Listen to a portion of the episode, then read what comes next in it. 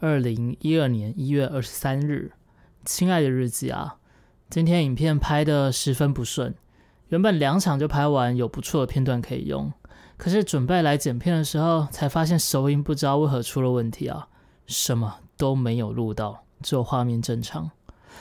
当时我一笑置之啊，毕竟这一年来水事太多，让人都已经习以为常。套句我们范仲淹范爷所说的话：“不以物喜。”不以己悲。当你衰到一定程度的时候啊，自然而然就会达到这样的境界。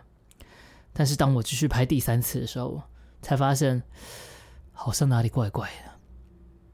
一直拍到第七遍的时候，我才意识到上天是不是在跟我开个大玩笑？如果你前面不生气，那我就弄到你生气。连续拍了七次啊，都没有一次可以拿来剪。相比之后，第二次失败就让人觉得十分的光火啊！原本是要生气的，可是对什么生气呢？总不能跑到天台对天空大喊“贼老天，有种就劈死我吧！”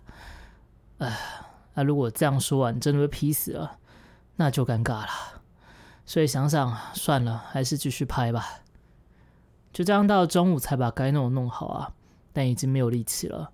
还有副频道影片要拍呢，所以和鱼仔出去吃了趟午饭，又回来继续忙啊。只是下午时分，让人昏昏欲睡，想睡个午觉再起来忙，却有一种我自己睡下去就会爆炸的感觉，一个作息跟进度的双重大爆炸。想了想，还是继续忙下去吧。这些逝去的时间可是不会回来的呢。相比之下，肚子上的肉。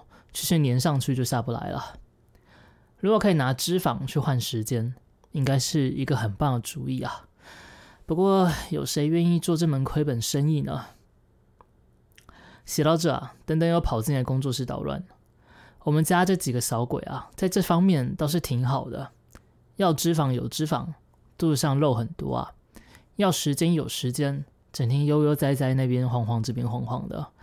心情好叫个几下，让人没得睡觉啊！心情不好就找个地方偷尿尿，找半天才发现竟然给我尿在这个鬼地方。嗯，当猫似乎挺好的哇！持续累积它肚子上的肥肉，然后也不用去在意那些逝去的时间，不像当人这么累，一天又一天的事情总压得人喘不过气啊。然而转念一想，要是真的变成猫，生活好像也太过无聊，在家是很悠闲，没错。不过大半的时间都在睡觉啊，唯一的玩具是纸箱，也看不懂韩剧。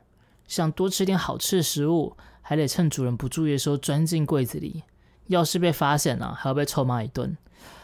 想想当人似乎又好多了，想吃什么就吃什么，无聊还可以看看美剧，玩玩游戏。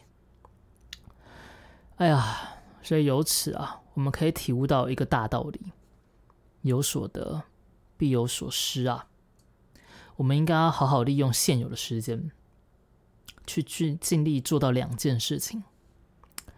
第一个就是去研发猫咪也可以看 Netflix；第二个就是找到投胎成猫的方法，然后下辈子投胎成一只有人宠的猫，然后可以每天爽爽看 Netflix，想吃什么就吃什么。这样该有多好啊，是吧？